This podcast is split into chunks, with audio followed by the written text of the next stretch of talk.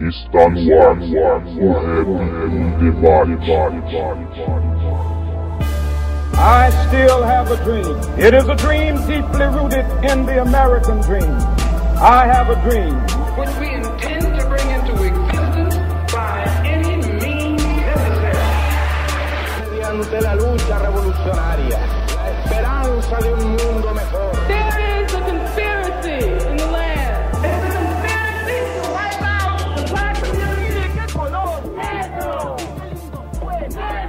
Salve, salve a todos os irmãos e irmãs conectados no site h2sm.com.br. Iniciando mais um programa, o Rap em Debate, chegando à sua 13 terceira edição. Eu sou o Alisson e novamente viemos aqui para trocar ideias sobre questões do hip hop e da militância social. Para você não perder nenhum episódio do Rap Debate, é só você assinar o feed no aplicativo de podcast no celular ou se inscrever no canal no YouTube, lá no Hip Hop Sem Maquiagem. Toda vez que a gente publicar um episódio, ele vai ser sinalizado para você. No episódio de hoje, nós trocamos ideia com o Bruno Rico, que é publicitário e militante e morador do Rio de Janeiro. O Bruno ele foi criador do extinto blog Mundo do Rap. Ele sempre esteve envolvido com mídia de hip hop, com militância. É escritor também. Lançou um livro baseado na letra do Facção Central chamado O Menino do Morro. E a gente trocou ideia com ele baseado no contexto que estamos vivendo politicamente, com a ascensão do, do, autoritarismo, da violência, do fundamentalismo. E sendo o Bruno morador do Rio de Janeiro, ele teve bastante a falar porque é o estado que está vivendo isso na prática, né? Com seu prefeito, com seu governador e agora com o presidente do Brasil. Bom, então um bom programa a todos e fiquem agora com o 13 terceiro episódio do programa O Rap em Debate. Nunca foi reduto de marginal, eu falei. A favela nunca foi reduto de marginal. Só tem gente humilde e marginalizada. E essa verdade não sai no jornal. A favela é um problema social. A favela é um problema social. É, mas eu sou favela e posso falar de cadeira. Minha gente é trabalhadeira nunca teve assistência social. Sim, mas só vive lá, porque para o pobre não tem outro jeito. Apenas só tem o direito a um salário de fome e uma vida normal. Favela total, então vamos começar mais um programa, mais uma vez tentando discutir assuntos importantes aí da cultura hip hop, falando um pouquinho do nosso cotidiano, esses assuntos que são tão caros pra gente que é da periferia, pra gente que tenta fazer é, do nosso cotidiano um pouco melhor. E, de novo, para somar nas ideias aqui, eu chamei o Thiago Augusto para me ajudar aí nessa conversa aí. Salve, salve, Thiago. Salve, salve, Alisson. Valeu aí pelo convite mais uma vez, obrigado, satisfação tá aí. Da hora. E, mano, hoje a gente chamou para conversar um parceiro que ele é das antigas do mundo do, do blog, dessa mídia de hip hop. Ele teve um blog chamado Mundo do Rap, escrevia muito lá. É um militante social, ele também é formado em publicidade e ele sempre tá falando sobre essas questões é, importantes da população periférica, população negra. E ele é um cara que é, fala bastante disso nas redes sociais dele, conhecido do público aí. É o Bruno Rico. Salve, salve, Bruno. Tudo bem, mano? Salve, família. Tudo certo? Satisfação estar aqui com vocês. Discorrendo aí sobre hip hop, temas sociais, negritude. Estamos aí para somar. Da hora, o Bruno que já é, é antigo aí nessa coisa de de blog, de mídia de hip hop. É, eu tava até conversando com ele que eu já conheço ele desde essa época aí, já deve ter isso aí, deve ter uns 10 anos esse blog que ele fez aí, que eu, passei a acompanhar. E eu aprendi muito com ele, mano. Quando eu comecei a escrever em blog, fazer essa questão de blog de hip hop, eu geralmente só postava notícia lá e tal, e vendo como que ele fazia lá no mundo do rap, que ele pegava uma letra, alguma indicação ali e discorria a respeito disso eu comecei a fazer isso também e o Bruno também foi, foi inspiração aí para eu começar a produzir algum texto, alguma coisa aí dentro da internet. Firmeza, Bruno. Agradecer você por estar tá, ter colado aí, ter aceitado o convite. De início aqui a gente já pede que você se apresente, mano. Fale um pouquinho do seu trabalho aí, fale quem que é o Bruno Rico aí, para as pessoas que porventura não, não te conheçam, mano. Tá, eu que agradeço pelo convite. É sempre um prazer estar falando com vocês, estar falando sobre isso, você está falando com, com o público do, do hip hop, né? A galera que curte rap e a cultura hip hop como um todo. É, como você disse, a, a minha caminhada nessa questão de escrita, é, envolvimento com a cultura vem de, de muito tempo. Hoje eu estou com 32 anos, então desde adolescente que eu sou curto rap, né?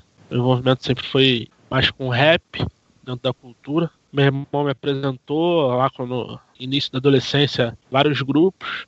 Aqui no Rio, né, só para dar uma contextualizada, por eu do Rio, é que a galera curte muito Racionais, né? Então, para muitos, rap é só Racionais. Aí tem ali uma vertente um pouco do MV Bill e tal, que é daqui, uma coisa ou outra, mas no geral é tudo muito ligado a Racionais. Racionais eu já conhecia, e aí eu fui apresentado a outra galera, né? Realidade Cruel, Blog, Facção Central, que, que é um dos, dos que eu tenho como mestres até hoje.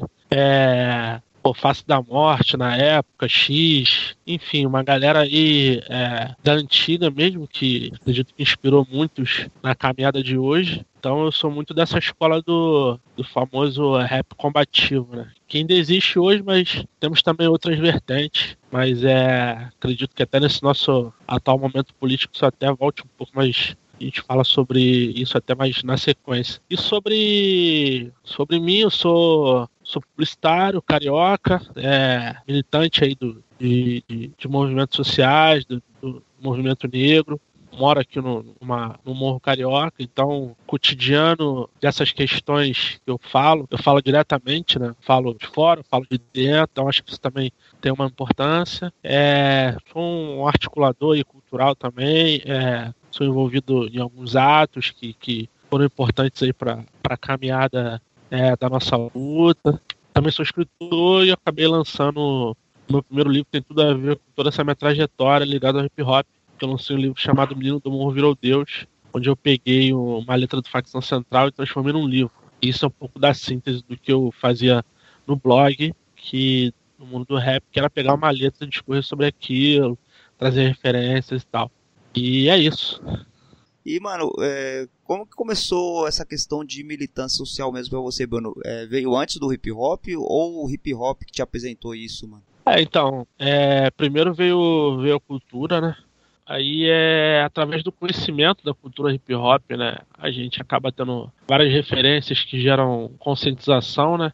E a conscientização ela leva, ela traz uma consciência de, de, de luta mesmo, né? Então fica mais fácil você entender que você precisa lutar pelo coletivo, que individualmente ninguém vai vencer luta nenhuma. Então é a cultura hip hop ela me deu uma base de luta, né? De, foi uma grande escola mesmo.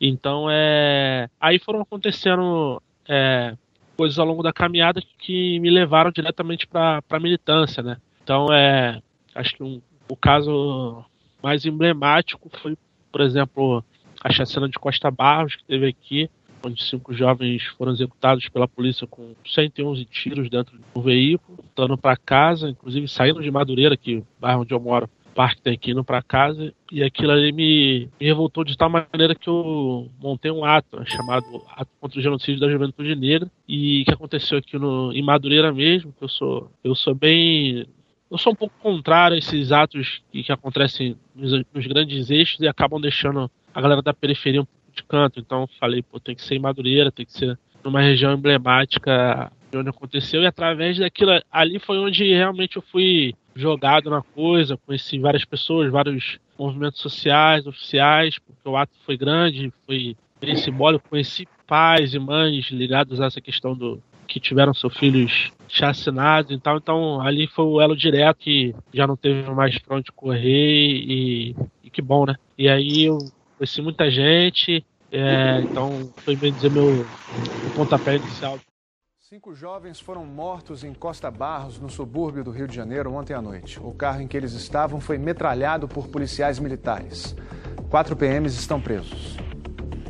Essa foto foi o último registro dos jovens juntos num parque no subúrbio do Rio. Quando voltavam para casa no sábado à noite, eles passaram por uma patrulha da Polícia Militar. Na versão dos policiais, os rapazes atiraram e a equipe, formada por quatro PMs, revidou. Os cinco jovens estavam dentro deste carro que foi metralhado pelos policiais militares. A perícia contou pelo menos 50 marcas de tiros. Quando a perícia chegou ao local, encontrou uma arma perto dos corpos. Os PMs disseram que a pistola estava com os jovens, mas para o delegado, que ouviu quatro testemunhas, os policiais alteraram a cena do crime. A triste história dos cinco rapazes fuzilados por PMs que dispararam nada mais nada menos que 111 tiros contra o carro dos jovens.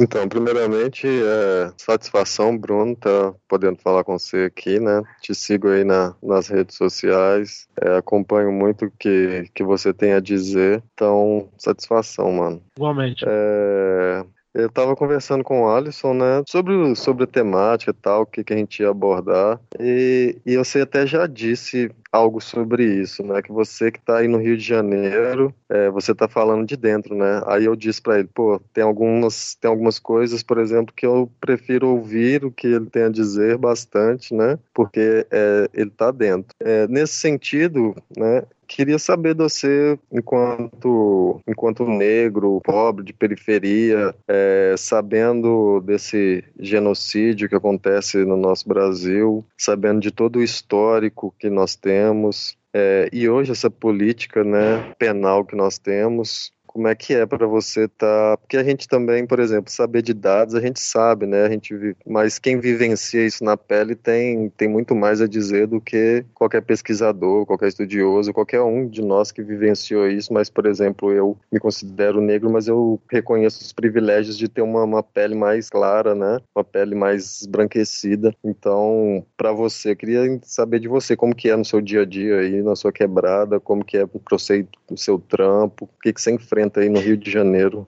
É, então, eu não conheço né, outras periferias assim, propriedade do, do Brasil, porque eu saí pouco do, do Rio, mas acredito que o, o modus operandi é, é muito parecido. Falando aqui em particular da, da minha realidade e dos meus, é, aqui no, no Rio, se chover, um simples fato, você tá chegando na sua área com um guarda-chuva, você já tá correndo um risco de vida, né? E um risco real, porque tem vários dados quanto a isso e tudo mais. A área aqui onde eu moro, por exemplo, a gente tem um histórico aí, isso citando coisas recentes, da Cláudia, né? Que foi uma, uma mulher negra que depois de uma operação policial, ela foi levada de forma arbitrária num camburão, a porta abriu e ela foi arrastada pela viatura e acabou falecendo. O caso que teve uma repercussão também, era aqui da área. É, teve o caso do, do, do, menino Ryan também, que numa, numa troca de tiro aí foi até entre traficantes, no caso.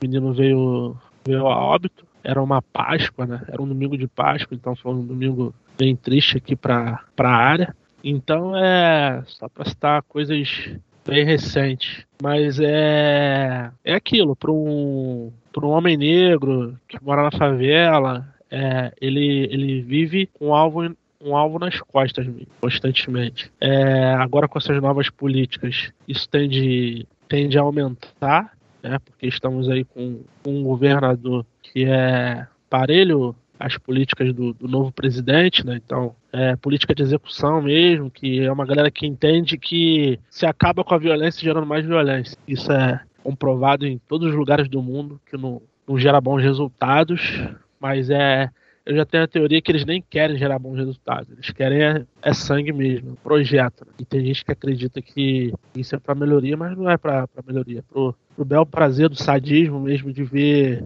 é, pessoas como eu, no meu perfil, sendo, sendo abatidas. Né?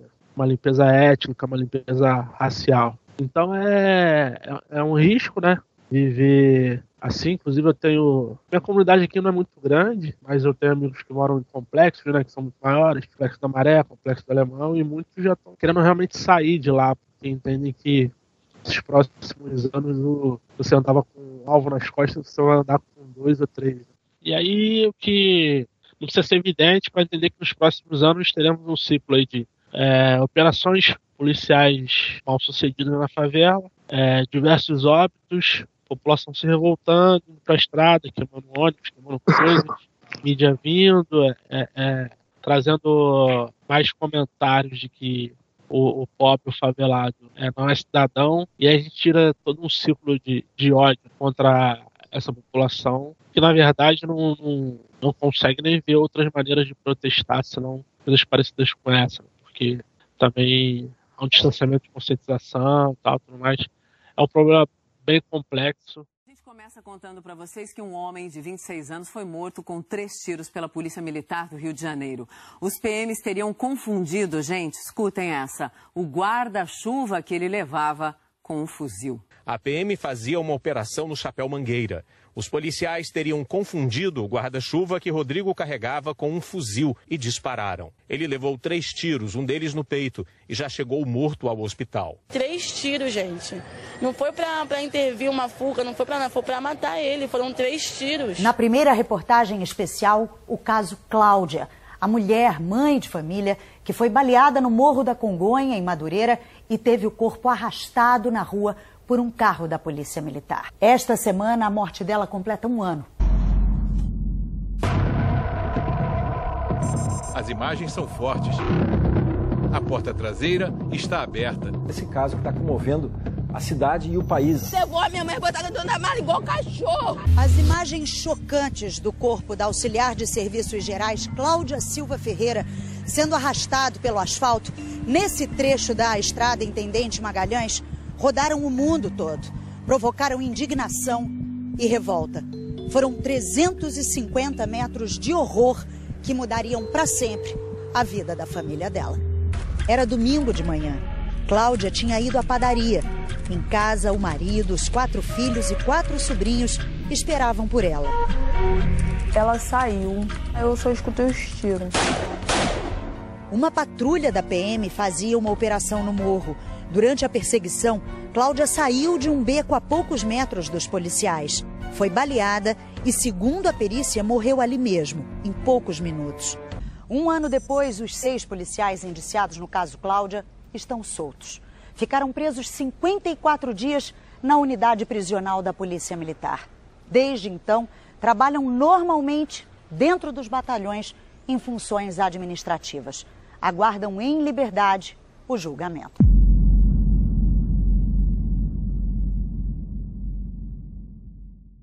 É, ô Bruno, você, nem se falou, né, mano? Você é pobre, negro, mora em quebrada, periferia, favela e do Rio de Janeiro ainda, né, mano? Então, você, a população negra do Rio tem como o, o prefeito é o Crivella, vocês têm o Witzel agora, né, que vai ser o governador, e o Bolsonaro o presidente. A situação é... é, ah, a trilha do terror. E, mano, é, eu, eu moro em quebrada aqui também, né, mano? Eu moro aqui em São Paulo, Zona Leste aqui, quebrada também. O Thiago é, também é conhecedor, né, mano? É, de, dessas realidades, mas quando a gente fala de Rio de Janeiro, parece que é um bagulho absurdo, parece que é uma coisa que uhum. extrapola a realidade. Exatamente. Quando você quando você coloca no, na, no Rio, na internet, né, mano, no Google, a violência no Rio de Janeiro, você coloca no, na última hora, assim, você filtra o resultado para ver a última hora, parece que toda hora acontece alguma coisa aí, parece que é estado de calamidade. E isso vendem muito é, no noticiário, aqui para quem é de fora, para quem não é do Rio, né?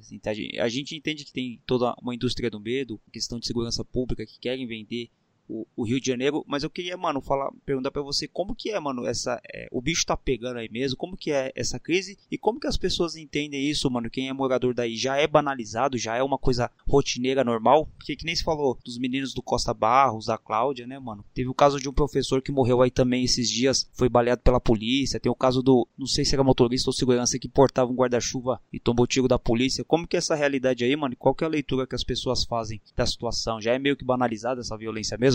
Então, ótimo sua, o seu questionamento. É, sobre a questão do Rio ser, ser mega violento, essa indústria do medo e tal, que se aterroriza muito para quem é de fora, realmente aqui é, é por ser uma, uma grande cidade do, do Brasil e tal, ela é muito violenta, só que tá longe de, da, das mais violentas do Brasil, né? Se a gente pegar índices aí, as cidades do, do Nordeste, é, que tem pouca mídia, tem um índice de violência muito maior, né? Então, em termos estatísticos, o Rio não é nem das 10 mais. Né? É, é, o que acontece no Rio de Janeiro é que a gente tem aqui uma coisas muito complexas e coisas muito absurdas. Né? E isso acaba potencializando. É, a gente aqui a gente tem ação de tráfico é, através de, de, facções. A gente também tem milícia, que é uma força paramilitar, né, vamos dizer assim, que é ela só difere da questão de atuação de que não, ela não vende drogas, mas ela trabalha com, com comercialização de coisas,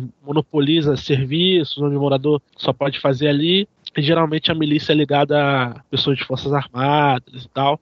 Ele tem o treinamento do Estado, né, mano? Que potencializa isso, né? É, exatamente. A milícia, quando ela surgiu, assim, é, botar, não é algo também antigo, é, deve ter o boom das milícias, botar uns 10 anos, mais ou menos, ou mais. É, ela veio um pouco na. A galera romantizava no sentido de. Ah, são policiais ou militares extraoficiais que querem retirar o poder do tráfico das comunidades. Quando na verdade é, demorou-se a entender que não era isso, eles só queriam poder para eles, né? E aí trabalhar com outras questões, inclusive tem até locais de milícia que vendem até drogas, é, é uma coisa bem de gangue, vamos botar assim, não é como não é uma facção, então tem são diversas milícias dependendo da, da região. Eu acho que o Rio sempre foi caótico, né? É, acho curioso que a gente viveu, vive ainda um momento no Brasil onde a classe média, a elite, gritou que quer voltar aos tempos do passado, que a violência está demais. Só que pra gente a violência sempre esteve demais. O Brasil, o Rio, ele nunca foi flores. É,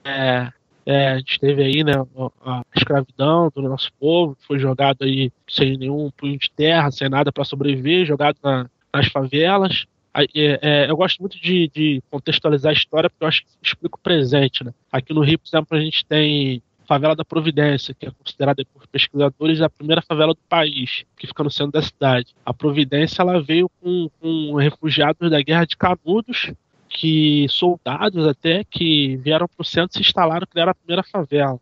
E aí é, maioria de negros e tal, tudo mais. E depois você tem um processo de urbanização da cidade, onde se constrói túneis, rodovias, e aí você tem uma série de nordestinos construindo aquilo ali, e a galera precisava é, morar próximo ao trabalho dos locais, e aí começaram a, a se criar alguns complexos, por exemplo, o Complexo da Maré, que fica na, na principal avenida daqui do, do, Rio de Janeiro, que é a Avenida Brasil. Você tem um entorno rodeado de favelas ali, que é muito dessa galera que veio para a universidade. Se você for fazer uma pesquisa lá dentro, você entende que os avós vieram de Pernambuco, da Bahia e tal, para famosa tentar a vida né, no Sudeste, São Paulo e Rio tem muito esse perfil. É, a gente tem uma rocinha também da, que fica próximo à grande região de túnel, ali onde foi criado, então precisava dessa mão de obra e as pessoas precisavam morar perto. É, pobre, né, nego construir esse país, essa que é a verdade, e essa galera nunca teve tempo fácil, né? Então, de repente, a elite, a classe média tinha um comodismo lá atrás, uma vida mais tranquila, e hoje o sangue começou a escorrer um pouco para eles, e aí eles estão mega assustados, é, falando que tudo está violento, e nesse discurso de tudo violento, quem tem uma pauta anti-violência cheia de maquiagem está ganhando tudo aí. E aí a gente vê o cenário do Rio, como você falou, Crivella, né, que é o prefeito ligado diretamente à, à bancada evangélica, mega conservador, é, segue retirando é, incentivos do carnaval, por exemplo, que, independente de ser uma festa, é um dos principais mecanismos de recurso da cidade do Rio de Janeiro, de grana. É, o Witzel, que é um cara também outro mega conservador, um cara total viés fascista e racista, né, ligado às políticas do Bolsonaro, que já declarou que a política de, de ações na favela vai ser policial entrando, atirar na cabeça de quem tiver com, com uma arma, um suposto artefato desse tipo nas mãos, então é política de execução. É, agora é chancelada, agora oficial. A política de execução sempre aconteceu, só que agora é, esses novos representantes estão de peito aberto, falando o que querem fazer. Por um lado, eu acho muito bom, que é importante ter noção dos nossos reais inimigos ser maquiados, que isso acontecia de forma muito maquiada antigamente, as pessoas iam morrendo com tapinha nas costas. Agora você é, é, é, importante termos noção dos nossos reais inimigos, acho que agora os inimigos estão falando de peito aberto, isso é um lado positivo. E sobre a banalização, realmente, é, ela, ela acontece, como é uma questão social, ela recai sobre o próprio favelado, são inúmeras vítimas, inúmeras mortes em diversas comunidades, então ela é normatizada e banalizada pelo próprio morador da favela também, que acaba acostumando, né, por ver corpos pretos tombando. Mas geralmente a galera vai para as ruas, tem a, a, sua manifestação de forma muito particular ali é acontecendo. E você também tinha perguntado sobre a conscientização da galera sobre isso. Eu, eu não. tenho a direita, né? Tenho nada que me agrada ali. É, e a esquerda eu sempre faço críticas no sentido de que é, eles também acabam usando, né? utilizando nosso, o, os nossos problemas, combustível para a causa, mas por mais que eu simpatize com diversas questões de esquerda, pessoas, acho que minha, meu viés político é muito mais nessa área, mas é preciso fazer críticas ferrenhas, principalmente nesse momento onde eu entendo que a esquerda brasileira tomou um dos seus maiores baques, então ela precisa se, se reinventar um pouco, e eu acho que essa reinvenção ela passa diretamente pela favela, pela favela, pelos negros, é, algumas pessoas de esquerda dizem que o que eu estou falando é uma questão de pauta identitária, e aí a pauta identitária você diminui aqui. Eu acho que não é isso. Eu acho que tem que dizer que é uma pauta grande. É, na minha visão, todos os problemas do Brasil passam pelo racismo, né, pela questão estrutural de uma sociedade, criou toda a cultura escravagista lá os negros da própria sorte, acho que descamba dali. Então acho que esse viés tem que ser é, tratado cada vez mais forte. Mas por que, que eu falei da questão da esquerda e da direita? Porque a favela é largada em termos. Então é, não existe diálogo da direita favela e muito pouco da esquerda. Então, órgãos que são que mais se aproxima da, da favela é a igreja, a igreja evangélica e tal.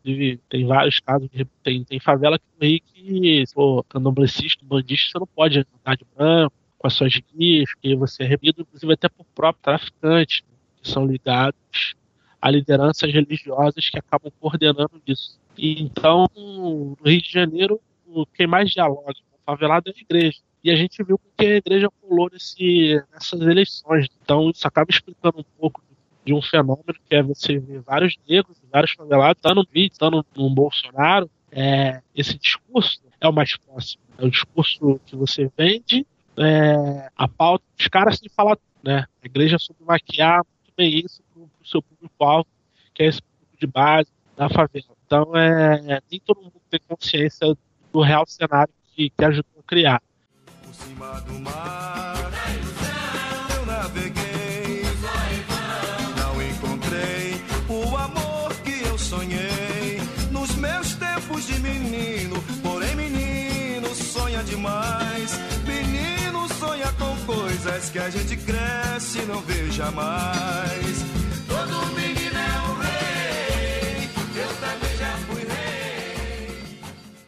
Essa contextualização que você fez foi, foi, foi bem massa, tá ligado? Porque eu não, não estava ligado sobre isso, que eram, que eram o pessoal do, do, de Canudos, né, que, que, que, fez, que foram os primeiros que fizeram né, essa favela no Rio de Janeiro, não estava ligado. Aí você foi falou também sobre a questão do inimigo, né? Porque isso que você foi dizendo é histórico, né? Então, o que é nosso inimigo hoje em dia? Porque nós temos aí esse, esse governo fascista, machista, racista, e, e a gente está sempre, o tempo inteiro, nós estamos mirando no Estado, né? Pô, a questão é o Estado, é o Estado, é o Estado. Eu vejo da seguinte forma, até a questão do, do, dos seguidores do Bolsonaro, né? Quando a gente fala assim que o que ele tem um querendo um Estado totalitário, eles falam, mas como que ele quer um Estado totalitário se ele está desmontando o Estado, né? Querendo desmontar o Estado. E é bem isso. Por quê? Porque o, porque o Estado já não está mais, já não já não é quem dita as regras, digamos assim. Né? Agora é o capital financeiro. Então o, Estado está sendo desmontado, as políticas públicas estão sendo desmontadas. Aí você vai ter um, um hiperencarceramento, você vai ter várias doenças, a, a sociedade sem, sem desamparada e os serviços que antes eram públicos agora vão passar a ser privados, né? Então você vai ter o desmonte do Estado, das políticas públicas do Estado mas vai, você vai ter um incremento de, de, das políticas no sentido da segurança pública. Você vai ter que precisar de mais cadeias, vai, é, mas aí tudo privatizado, tudo privatizado, é, com iniciativa pública-privada, né? Então o risco que a gente está correndo no, no, num futuro bem próximo é, é de um colapso, né? Então, assim, como é que você vê essa luta? Porque a gente está o tempo inteiro mirando no Estado, o tempo inteiro mirando no Estado, mas o Estado ele já está é, instrumentalizado para um capital financeiro, já e no sentido de que, que realmente ele não o, o, o Bolsonaro ele é só quem ele, ele não é ninguém ele é só um fantoche falando que o que as pessoas estão querendo ouvir. Só isso nesse momento de crise que até a gente faz essa associação com a Alemanha nazista exatamente por causa disso. O nazismo emergiu numa, numa Alemanha em crise. E o Brasil tá, implantaram essa ideia da crise exatamente para o povo ficar assim. E como é que você vê essa questão agora daqui para frente de um enfrentamento? Quem quem que é esse inimigo, como combater. Esse povo, tá, é, galera falando muito da, da, da, resistência, né? Como que você tá, como que você vê isso aí? Não, perfeito. É, concordo plenamente com você. Pegando uma fala sua, acho que é importante falar que você falou, teremos pessoas mais adoecidas. Eu acho que isso é um grande problema que já vinha acontecendo, está gravando e vai se agravar muito mais. É, pegando exemplos de, de, de, questões que eu sou envolvido, por exemplo, a, na família de, dos pais de Costa Barros, uma mãe morreu de depressão ao ver uhum. que o, os policiais haviam sido soltos em um momento ali. Hoje eles estão continuam presos aguardando um julgamento que nunca sai, inclusive. Mas aquilo foi um baque para ela que no momento que ela toda aquela dor, ela teve que ver uma notícia que os policiais iriam para as ruas. E o, o, favelado, negro, quando ele morre dessa forma, ele acaba morrendo constantemente após o seu óbito. É, o corpo tomba, depois você tem que comprovar que aquele corpo não era envolvido com tráfico, crime. Uhum, e constantemente uhum. você vê mães com carteiras de trabalho, com uniformes de colégio. Você tem que chancelar que, aquela, que aquele jovem, que aquele, que aquele homem, que aquela mulher tinha uma ocupação, porque é automático a, a ligação de um, de um corpo tombando na favela, ligação ao tráfico, que é bem na verdade quem está fora, em sua maioria, pensa que aqui é tomado por, por traficantes e quem não trafica efetivamente ou comete algum crime é conivente. Então, é, não existem pessoas boas dentro de um ambiente de favela. E eles não entendem que é, essas pessoas são do convívio. Um traficante, uma pessoa que é envolvida no crime, ela, ela é filha de alguém na favela, é prima, ela é irmã, então é, a ligação é, é direta. Então uhum. não é questão de conivência, é questão de, de elos, né? E se você não entender isso, você criminaliza todo um contexto. E essa questão da saúde, é, essa mãe de Costa Barros morreu de depressão. É, recentemente tivemos uma, uma mãe de Manguinhos que Aqui a gente tem um coletivo bem forte, né, de, de mães que são do front mesmo ali de contra essa questão do genocídio, de favela, do genocídio negro. Existe um coletivo de mães e a gente perdeu recentemente uma das mães em Manguinhos, que uma, é, ela, o filho dela foi executado pela polícia, é, se não me engano, há uns 3 anos, o filho dela tinha 13 anos. E nesse período que passou agora, ela viu um, um garoto de 17 anos ser executado da mesma forma na sua frente. E aí ela passou mal com isso, foi infartando ela viu isso de manhã, ficou infartando praticamente o dia todo, as pessoas queriam levar ela, ao médico. Ela já em um estado depressivo total, não quis, e à noite acabou vindo, vindo a óbito. Né? Então, por eu ter diálogo com essas, algumas famílias, algumas mães, às vezes eu recebo no WhatsApp uma mensagem de uma mãe desesperada, de repente está falando que quer se matar, a gente tem que fazer uma correria de ver um psicólogo, ou ir lá, fazer um almoço, sei lá, tá, tá conversando, porque são pessoas extremamente carentes no sentido de que não tiveram resolução do Estado quanto ao crime do, do, dos seus filhos e acabam se isolando, tendo diversos problemas. Cada vez que morre mais um, um gatilho que se ativa novamente, então é uma questão muito complexa, então, porque é isso, a gente vai viver um adoecimento muito maior, depressão muito maior, é, medicamentos aí é, é, sendo vendidos cada vez mais, terapias, mais e só que o favelado é aquilo, né? Ele, ele, ele não vê a depressão da mesma forma que o cara da classe média rico vê. Então ele vai procurando ali um interfúgio para ir é, se munindo disso. E aí entra um vício, entra um alcoolismo, até uma, uma droga mais, mais pesada e tal, para tentar ir, ir, mudando esse mundo caótico dele. Então eu vejo uma, um ambiente realmente de colapso, de caos total, muito por essa questão da saúde, as pessoas se adoecendo, adoecendo cada vez mais. E você perguntou de como eu vejo de forma para bater esse inimigo, que de fato sempre foi Estado. Eu acho que é uma união efetiva e uma união é, é propositiva, no sentido de, é, como eu disse na minha crítica à esquerda, se inserir nas favelas, todos os atos, ações precisam ser nas favelas, nas baixadas, nos ambientes mais longínquos do centro, porque lá os atos, tanto viciados no sentido de comunicação, comunicação também acaba avaliando a comunicação das coisas. A comunicação está muito errada. E que eu vejo falando para pessoas que já sabem aquilo, falando para as mesmas pessoas. Uhum. Sentido de evangelização mesmo, filosofia da igreja, e a igreja faz bem isso, a igreja vai onde as pessoas precisam ser ouvidas. É, eu acho que a galera que é ligada a movimentos sociais, da militância, precisa, precisa isso. Cair dentro de, de, de quem não foi ouvido. Muito parecido com a crítica que o Brau fez, quando eu vi aqui no, no ato da Lapa, aqui no, no centro, foi genial. E, no palco, falando que a esquerda do PT, especificamente, precisa voltar para a base, porque você não entendeu, ou está tudo errado. Então, o, o, povo não foi entendido. A esquerda também deixou um pouco de lado o discurso de segurança pública, porque, efetivamente, o que, o pobre favelado quer? Quer trabalho e comida no prato, e quer segurança para manter é, algumas coisas que ele conseguiu, inclusive no próprio governo do PT. É, uhum. Então, essas três coisas precisam ser faladas: emprego, comida no prato e segurança. E teve uma galera que distanciou disso. Então, é, falando em termos de política, acho que a esquerda precisa falar mais disso, para quem precisa, é, ainda necessita ouvir disso, e para nós, cidadãos aí que, que, que de repente somos nesse viés político, partidário e tal, a gente precisa se unir no sentido de estarmos juntos, primeiro para manter a saúde mental. Então é importante você conversar com os seus, conversar com pessoas que têm um alinhamento de pensamento, estar próximo, não se isolar. Eu acho que isso também é uma forma de resistência, você se manter de pé, se manter forte. Quando um avião tem uma pane e cai lá a máscara, não adianta você botar quem está do lado primeiro. Você tem que botar primeiro em você, para você ficar bem, para você poder colocar a máscara. Então, a gente precisa estar tá, tá forte, primeiramente, saúde de mente, para poder articular coisas. Eu, adoecido, não vou conseguir ajudar ninguém.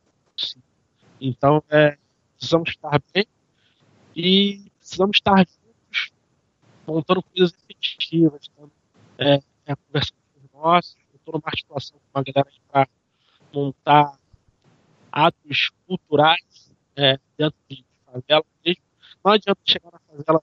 Eu mesmo estou numa articulação com uma galera para montar atos em favela, é importante que esses atos políticos em um local que, que não é politizado tenham um viés rural, até para uma abordagem, para uma aproximação. Não adianta você chegar com o pé na porta com bandeira política que, que o público que não, não é disso não vai entender. Então é, já existem articulações nesse sentido sendo montadas é, por uma galera conheço, que eu estou junto, mas acredito que outros também. E no geral é isso, é trabalho de base, é um entendimento de alguns barulho pela dor, entendi. É, vamos dizer que a conscientização ela vem pelo amor ou pela dor. Pelo amor é ótimo, você entende, é, você se sensibiliza e consegue entender aquilo. E pela dor, é, desde um tapa na cara ou uma bala que te, te, te atingiu, atingiu um dos seus e você botar a mão na consciência falar, caramba, é isso aqui, eu tinha entendido esse cenário. Infelizmente, a gente vai ver um momento que muitos vão se conscientizar pela dor. Muitos negros vão se enxergar negros pela dor, muitos pobres vão se enxergar pobres pela dor e entenderem que assinaram uma agenda que não é nossa, uma agenda que,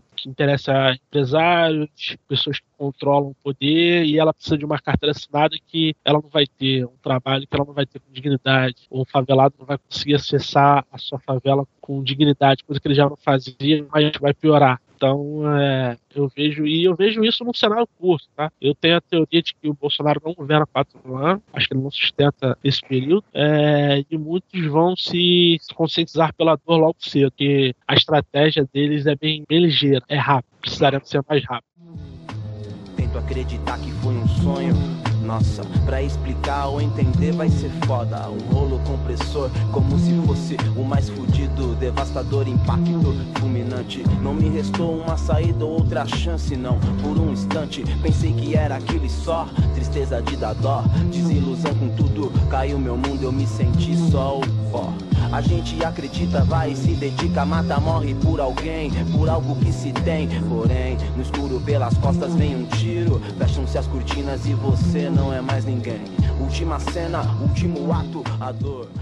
Da hora, Bruno, isso que você tá falando. Quando você pegou do contexto histórico lá, mano, é, que você falou do Morro da Previdência, eu lembrei também, tem um livro do Aloysio Azevedo, né? Acho que é 1890 e poucos o livro, que fala do cortiço. O, o nome do livro é o cortiço, que é do cabeça de porco, né? Foi um cortiço desapropriado aí do Rio, que a, história diz que muitos foram pro Morro da, da Providência também. E tem um livro também do José Morgulho de Carvalho, que ele fala, que o livro chama Os Bestializados. Ele fala sobre a revolta da vacina que ocorreu no Rio de Janeiro. E a gente fala tanto do Rio de Janeiro, é, porque o Rio de Janeiro ele foi a segunda capital do Brasil depois de Salvador. Se eu não me engano, acho que foi em 1763. Até 1960, o Rio de Janeiro foi a capital do Brasil, foi o centro do Brasil.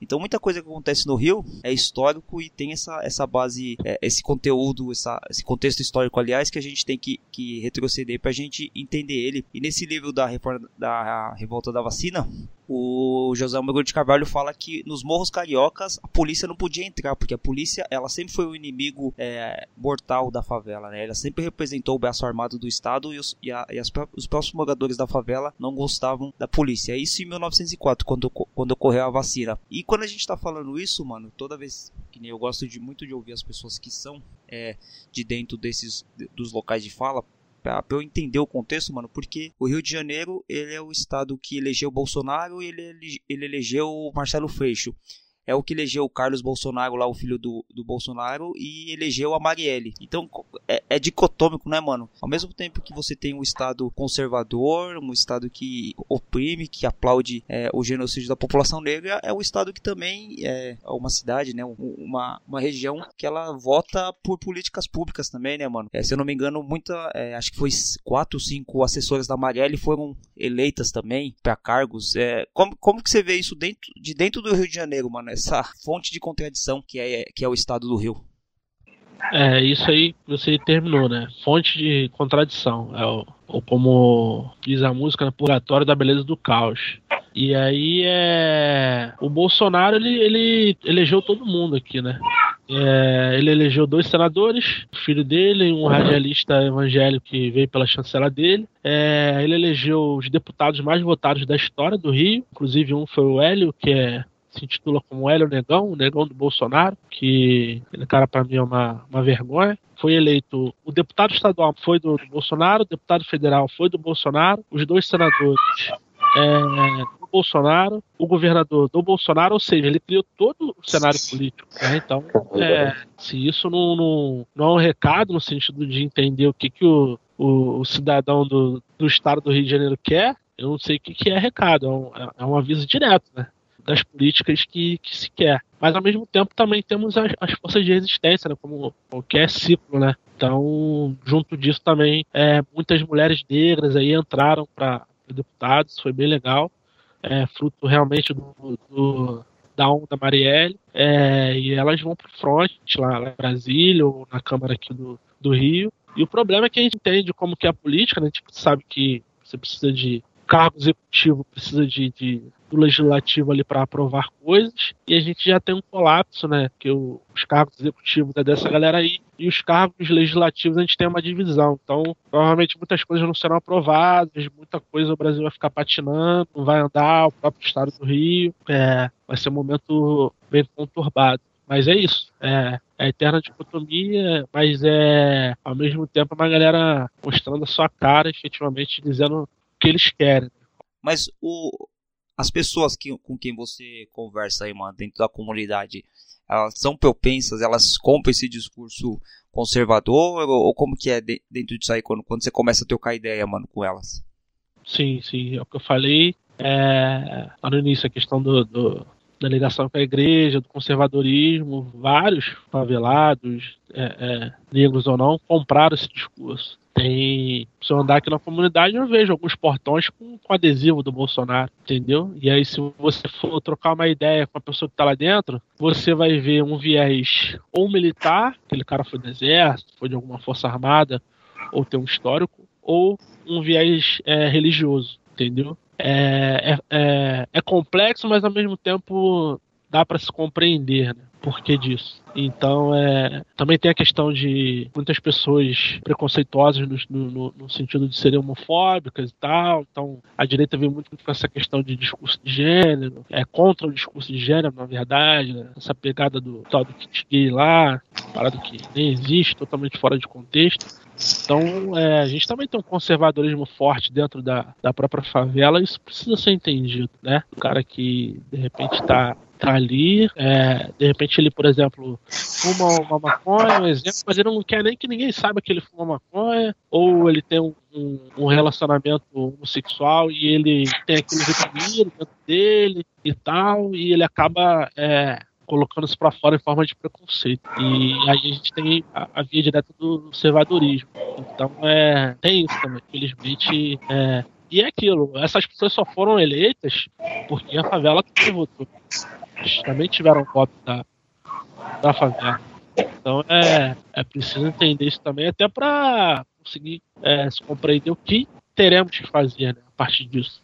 Então, Bruno, você estava falando aí sobre né, a questão da criminalização da, po da pobreza, da execução dos adolescentes, é, e falou da esquerda, né? Aí meu caso é o seguinte, por exemplo, eu sou, de, sou da periferia de, de Betim, Minas Gerais, região metropolitana de Belo Horizonte, e eu consegui, pelo Enem, entrei na universidade, já estou para me formar já, e tô na Paraíba. Então, assim, eu, eu sou cotista, eu recebo uma bolsa de pesquisa. Olha só, sou cotista, recebo bolsa de pesquisa e ainda recebo um auxílio moradia por não estar na minha cidade, né? Que são tudo isso são políticas públicas, coisa que a gente acabou de falar, né? É o que me mantém aqui estudando. Então, assim, eu saí de uma realidade e vivo uma outra realidade hoje, que eu moro perto da universidade, então eu fico praticamente, eu fico 24 horas né, com relação, vivendo através de, de relações com o próprio estudo, com a universidade, é, quando não é dentro da sala, é num congresso, numa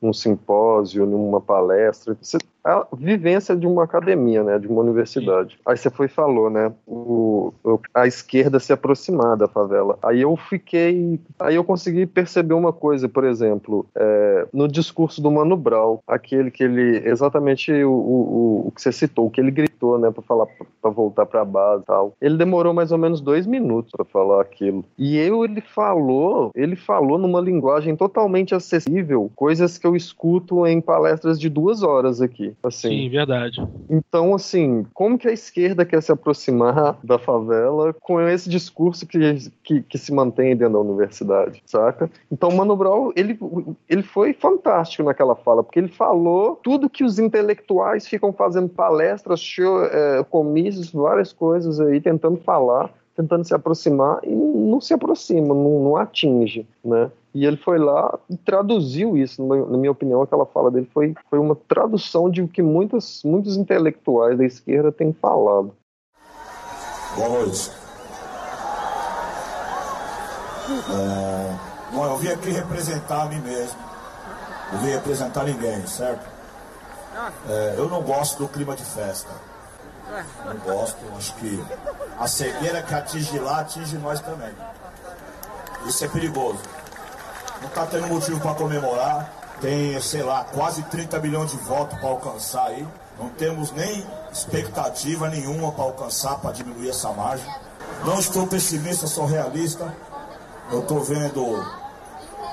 Eu não consigo acreditar que pessoas que me tratavam com tanto carinho, pessoas que me respeitavam, me amavam, que me serviam o café de manhã, que lavava meu carro, que atendia meu filho no hospital, se transformaram em monstros. Eu não posso acreditar nisso. Eu não posso acreditar que essas pessoas são tão más assim. Se em algum momento a comunicação do pessoal daqui falhou, vai pagar o preço. Porque a comunicação é algo. Se não está conseguindo falar a língua do povo, vai perder mesmo. Certo? Falar bem do PT, para torcida do PT é fácil. Tem uma multidão que não está aqui, que precisa ser conquistado. Ou a gente vai cair no precipício. E eu tinha jurado para mim mesmo, nunca mais subir em palanque de ninguém. Entendeu? Porque política não rima, não tem swing, não tem balanço, não tem nada que me interessa. Eu gosto de música. Mas eu tô vendo casais se separando, amigos de 35 anos deixando de se falar. Tenho amigos. Se eu puder falar vai ser bom também, eu vou parar também, já era e foda-se. Certo? Tenho amigos que eu não tenho mais como olhar no rosto deles por causa de política. Certo? Não vim aqui para ganhar voto, porque eu acho que já está decidido. Agora, se falhou, vai pagar. Quem errou vai ter que pagar mesmo. Não gosto do clima de festa. O que mata a gente é a cegueira e o fanatismo. Deixou de entender o povão, já era. Se nós somos o partido dos trabalhadores, partido do povo tem que entender o que o povo quer. Se não sabe, volta pra base e vai procurar saber. E a minha ideia é essa, fechou.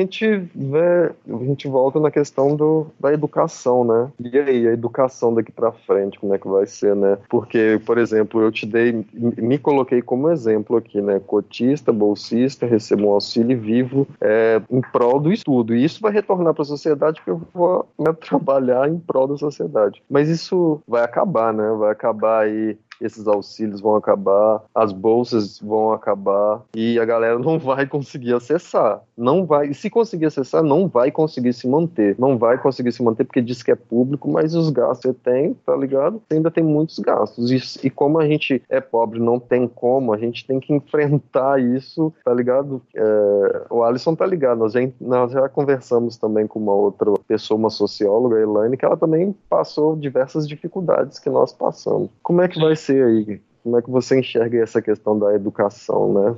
Para não falar da escola sem partido. Dentro do seu contexto aí de, de benefício e tal, também é importante dizer que eu me formei em publicidade pelo FIES, né? Que é, que é um, um financiamento do governo, onde você se forma e paga depois. Eu não tinha condições de pagar os 100%, o meu foi de 50%, eu paguei metade, agora inclusive já estou pagando a outra metade. Eu entendo que se não fosse isso, eu não estaria formado hoje, até porque eu formei, vamos botar assim, tecnicamente tarde para o um mercado. Me formei, eu tinha. Eu. Igualmente, eu também. Ah, tudo e... eu também, mano. É, é correria, não tem como a gente fazer tudo ao mesmo tempo, né? E aí, na minha área, por exemplo, eu vejo que eu tenho a deficiência do, da língua inglesa, por exemplo, que é uma coisa é muito forte no mercado de trabalho, principalmente na minha área publicitária. E aí é, você entende que a gente que nasceu ali sem condições não, não teve tempo de fazer tudo. Você tem um filho aí de uma classe abastada que ele tá num colégio bilíngue e com 10 anos o moleque, a garota já, já, já tá falando duas ou três línguas. E aí, uhum. tipo, na faixa dos 30, tá em vários corres aí, tendo que fazer várias coisas, inclusive estudar. Então é importante é, também dizer isso. É, eu acho que, falando especificamente do governo do PT, é, o governo Lula, para mim, foi um governo excelente. É, o da Dilma, eu, eu, já não já tenho diversas ressalvas, fez como um governo bom ali um aspecto, mas é, tem diversas ressalvas o que a gente. O que eu acho que faltou é o seguinte, eu gosto muito de dar exemplo da, da Educafro,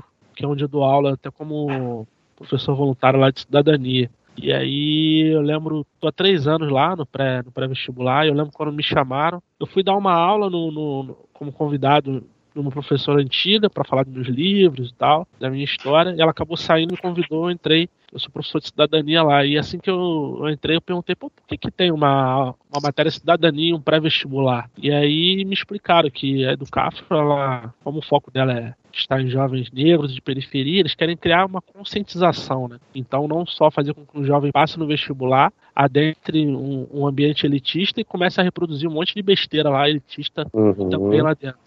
E, aí eu comecei a, a entender o, quanto essa matéria era importante, é, até tecnicamente, para de repente uma form, formulação de uma redação e tal, mas principalmente para a questão da conscientização. Então, é, dando o exemplo do Educar, os alunos eles, eles têm aula de cidadania e uma vez ao mês eles têm uma, uma reunião lá que eles precisam comparecer, que é uma reunião geral. E aí eu fico pensando que faltou ao governo do PT fazer uma coisa parecida, é, ou seja, dar as coisas, conceder os benefícios, tudo mais, é, sociais, educacionais, mas ao mesmo tempo uma contrapartida de explicar, de sintetizar, fazer coisas para que aquele jovem entendesse é, o porquê que ele estava recebendo aquilo, qual era o fundamento. Porque acabou que a gente teve aí uma série de, de pessoas beneficiadas por uma política pública do PT que votaram contra o PT, que viraram verdadeiros bolsominions, né? Que é, é, é o eleitor do Bolsonaro, é, é aquele é, zumbi, né? Que o cara fizer tá certo. Tem isso dentro da sala de aula, dentro de uma universidade pública, tem gente defendendo esse discurso. Você tem Entendeu? É, é, é exatamente. Então, é, eu acho que o PT, a esquerda, não, não, não retoma o poder tão cedo, mas se um dia voltar,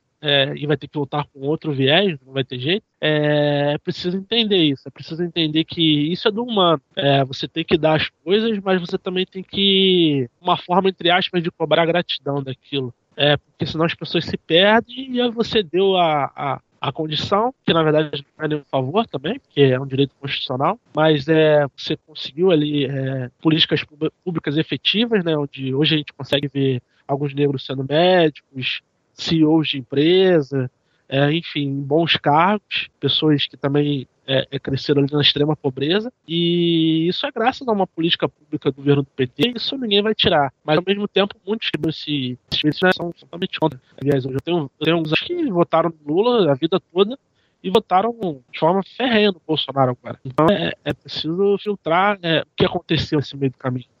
E falando sobre educação, é, vai ser a, a, a, parte mais danosa aí, né? Que eu acho que vai ter um impacto maior. E, ao meu ver, a parte mais importante de um, de um país. Eu, enquanto a maioria compra discursos políticos de quem investe em segurança pública, eu sempre, por mais que tenha minhas ressalvas com a política, eu sempre compro discursos de quem tem a educação como pauta principal. Uhum. Que eu acho que esse é o, é o caminho, e aí é, é o caminho do mundo mesmo. Você vê grandes países aí desenvolvidos, você não tem mistério, tem varia mais. O país está daquela forma porque foi investido em educação, mas ao mesmo tempo as pessoas estão pressas. O Brasil sempre foi apressado. A população brasileira sempre foi apressada. Então, as medidas paliativas aqui sempre tiram mais efeito. A gente teve aqui no Rio, por exemplo, o Pisola, que ele tem que ficar, Darcy Ribeiro, que investiu profundamente na educação, criando CIEP, disponibilidade de Isolão, onde a, a população da favela ficava no ambiente escolar em tempo integral, é, que para mim é um modelo perfeito. Acabou o governo Brizola destruindo tudo aquilo que o cara tinha construído junto com Darcy Ribeiro e a gente viu cateação, e eu tô falando especificamente de Rio de Janeiro, onde a gente teve um período na cidade do Rio de Janeiro de, de tinha até aprovação automática pro, pro jovem reprovar. Então ele, ele ia estar de ano, ia sexta série, sétima série, sem necessariamente aprender. É, no geral é isso, é Acho que a galera da classe de, de educação vai sofrer muito. Já sofria com questões de salário, é, é, respeito ao profissional, mas tendem a sofrer mais com todo o sucateamento de, do, da educação que eles têm como missão de vida, né? Que agora é, foi colocada de escanteio. Não, só só para lembrar aqui, porque assim, a gente estava falando essa questão da educação, o Bolsonaro, tipo, que nem você disse, né? Você vota né, quem deu prioridade para educação. E assim também eu sempre tentei nortear os meus votos. Quando eu votava, eu sempre votava nesse sentido, né? Então, mas olha só, na, na no, as propostas do, do Bolsonaro, não sei se vocês chegaram a ver todas, né? Tipo, tem a educação à distância para a zona rural. É infantil, cara. Mesmo os professores estão tendo dificuldade de educar. Um professor com 30 alunos, para educar 30 alunos, tem dificuldade. Como que vai fazer isso através da internet? Onde fica o, o afeto aí nesse processo de aprendizagem? Não sei, tem várias outras medidas. Tem a questão da, de colocar uma disciplina moral e cívica, organização social. É, tem a questão da reforma do ensino médio, tirar sociologia, filosofia, tirar a área de diminuir a grade horária do ensino médio para 20%, né, que seria tirar um dia da semana e para o ensino noturno e só até aumentar acho que para 30%, é colocar ensino EAD até para o ensino fundamental, uhum. né, você colocar como que você vai pegar crianças de 7, 8 anos colocando elas para assistir aulas pelo computador, é, são pautas. Aonde não chega a internet. Não chega a internet. Piorou. Isso, são. são eu não, isso Chega a ser um absurdo. Eu não sei nem se é mau caratismo ou se é uma idiotice mesmo, uma burrice de, de quem é neoliberal e só quer diminuir as contas. Nem, é, isso é uma questão que a gente tinha que pegar e falar só disso mesmo.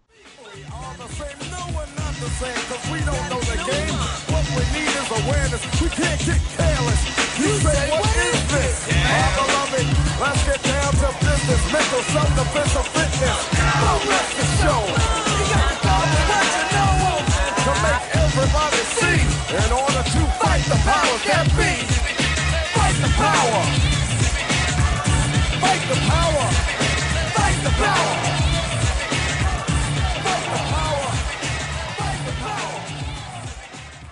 Ô Bruno, dentro do, do, da publicidade, mano, você escolheu uma faculdade que eu, eu fiz na área da docência, né, mano? Eu fiz história, o Thiago é psicologia e já tem as questões de, de embarrar, né, as pessoas que são negras, né, esse, esse barramento social. E dentro da publicidade eu acho que isso ainda piora. Mano, como que você vê é, a questão da importância de ter pessoas negras dentro desse contexto de publicidade? Você acha que isso evitaria, por exemplo, essas propagandas que tem o viés racista, e, às vezes deliberado, às vezes por falta de conhecimento e por falta de publicitários negros de olhar e falar assim, mano, isso aí vai dar AM, isso aí não vai ficar legal. A última que eu lembro é do papel higiênico, né, que colocaram aquele slogan lá, o Black is Beautiful. Black is Beautiful, é. Isso, mas tem um monte. Se você colocar propaganda é, racista no, no Google lá, vai aparecer um monte. Tem da Dove, tem da Pepsi, da Coca-Cola.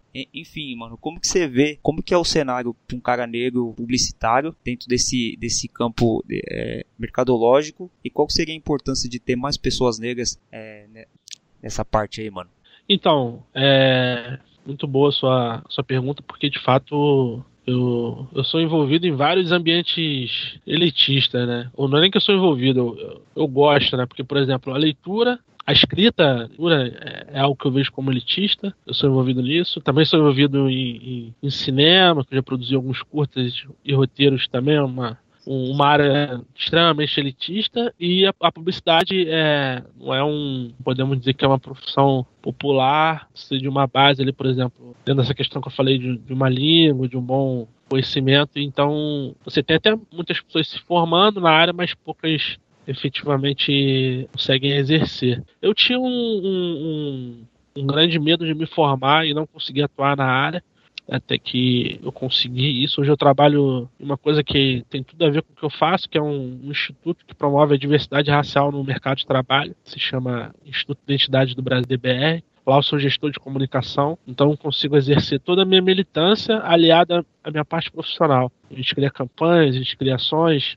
já criamos eventos onde eu mediei painéis justamente que se debatia isso com publicitários negros essa questão do, do, do, racismo, da publicidade, da representatividade. A minha monografia foi sobre isso. É, ela foi sobre a falta de representatividade é, negra na, na, publicidade infantil, que é na questão das crianças. Então, está tudo ligado diretamente. Então, eu particularmente consigo exercer é, a minha profissão em um local que ainda dialoga diretamente com, com, com a militância. Posso dizer que até que eu sou é, é, privilegiado por isso, mas uma coisa levou a outra, né? porque eu acabei sendo conhecido pela, pela minha militância, a galera entendeu que eu tinha um lado profissional e acabou me, me chamando para ser gestor de comunicação lá, para você gerir uma a comunicação de uma ONG desse tipo, é preciso ter uma, uma boa noção de, de militância mesmo, de outras coisas, de movimentos sociais e tudo mais é extremamente necessário. Acho que a publicidade já, já avançou bastante. A gente vê aí pessoas negras com taques, mais pessoas negras criando as suas próprias iniciativas, agências, é, meios né, de, de estarem construindo as suas coisas.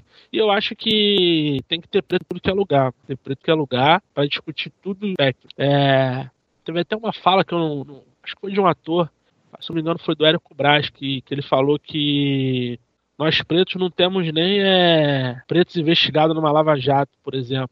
Então, o que ele quis dizer foi o seguinte: é lógico que é mega ruim você estar envolvido em, em casos de corrupção, mas a gente não tem representatividade no, no, nos grandes, nas grandes estruturas de poder. Né? Então, não, não tem preto lá, não tem preto em vários locais, então a galera tem que. Precisamos ter na, na cidade, é, na classe política, empresários, é, galera mesmo tomando conta das coisas, mas é sempre muito importante ter essa galera com uma conscientização, né? Porque senão vai passar pelo mesmo erro da questão do PT, que é você dar o acesso e chegar lá, o cara reproduz um monte de coisa, igual a gente tem deputado mais votado.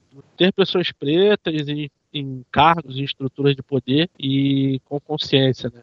Acho que isso é muito importante para não para que essa pessoa não acesse um espaço e comece a reproduzir discursos totalmente contrários ao que tiver como ideal, e isso acaba sendo um desserviço, né? Porque aí o, o fascistinho, o racistinho do outro lado fala, ah, tá vendo aqui, tá do papo da meritocracia, né? O cara chegou e tal, cara, falou que vocês estão tudo de mimimi, que precisa disso, chegou por mérito próprio e tal. Negro de cor, meu irmão de minha cor,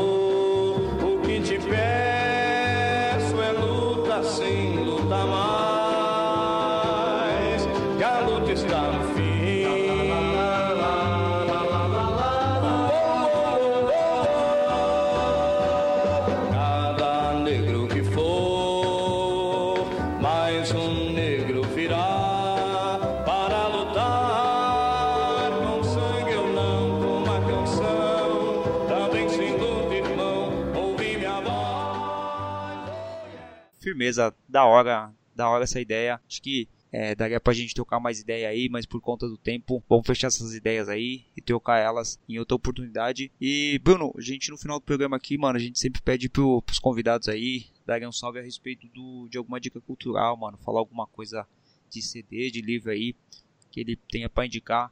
É, você tem alguma coisa aí, Thiago, hoje?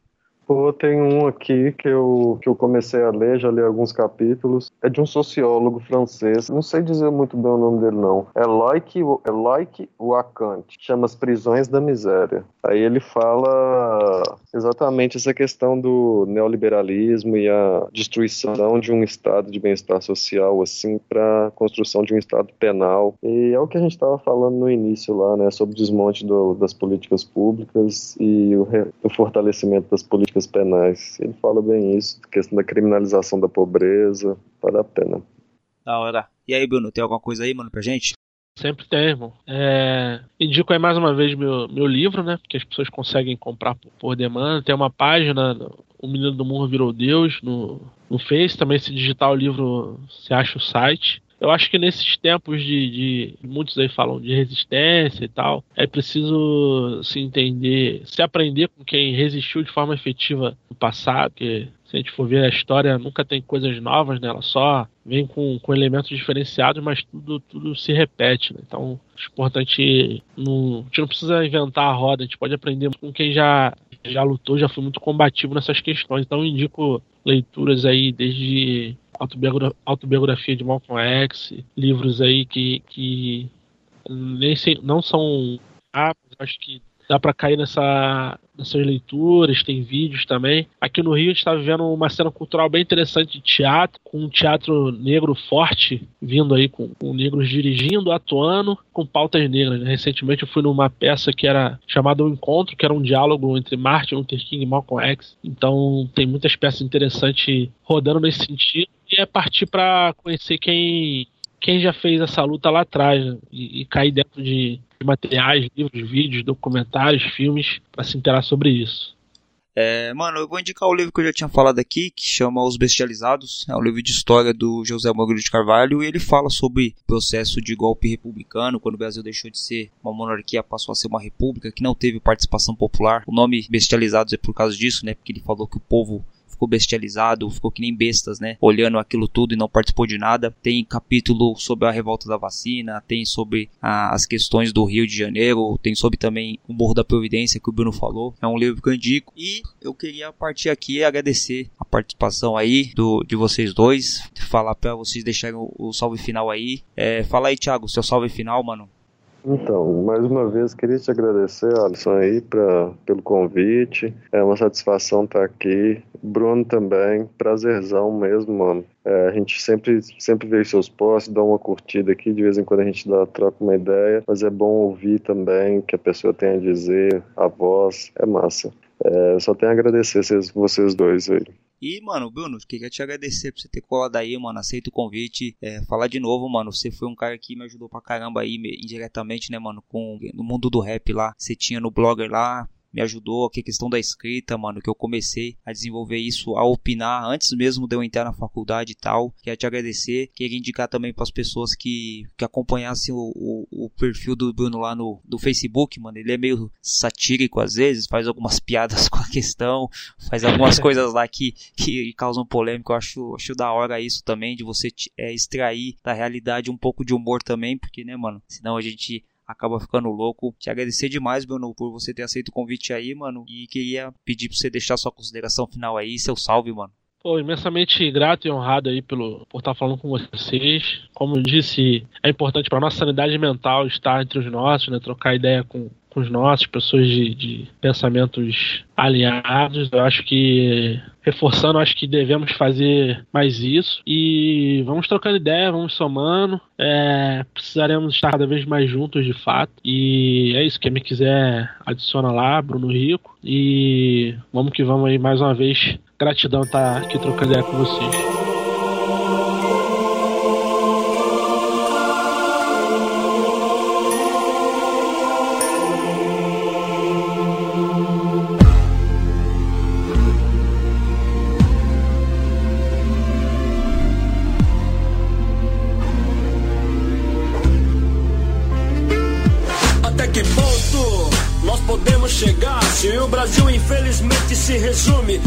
Só lugar. Daqui de cima eu vejo um quadro bem diferente. Crianças querendo brincar, querendo se libertar. Elas não podem, são as únicas sobreviventes da chacina que ocorreu ali recentemente. Matam primeiro pra depois perguntar. Este argumento usado aqui há muito tempo, em todo lugar. Quando a chuva cair, o morro pode desabar. Tire o corpo da viela, qual criança era aquela? Me diz por que as favelas não param de chorar. O silêncio prevalece, vale mais que uma prece. Seu rosto todo furado, ninguém o reconhece. Pega, pega, esconde, esconde, polícia e ladrão. Metralhadoras de brinquedos, granadas na mão. Eu quero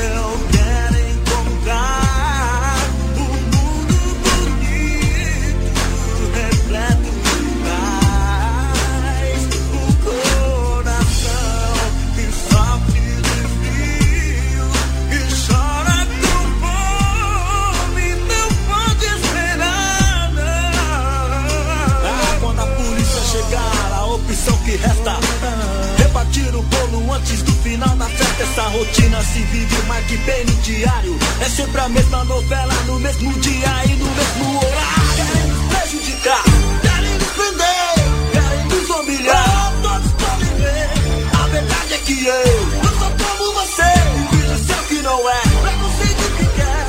Querem nos agarrar, querem nos prender. Hoje eu sofro demais domina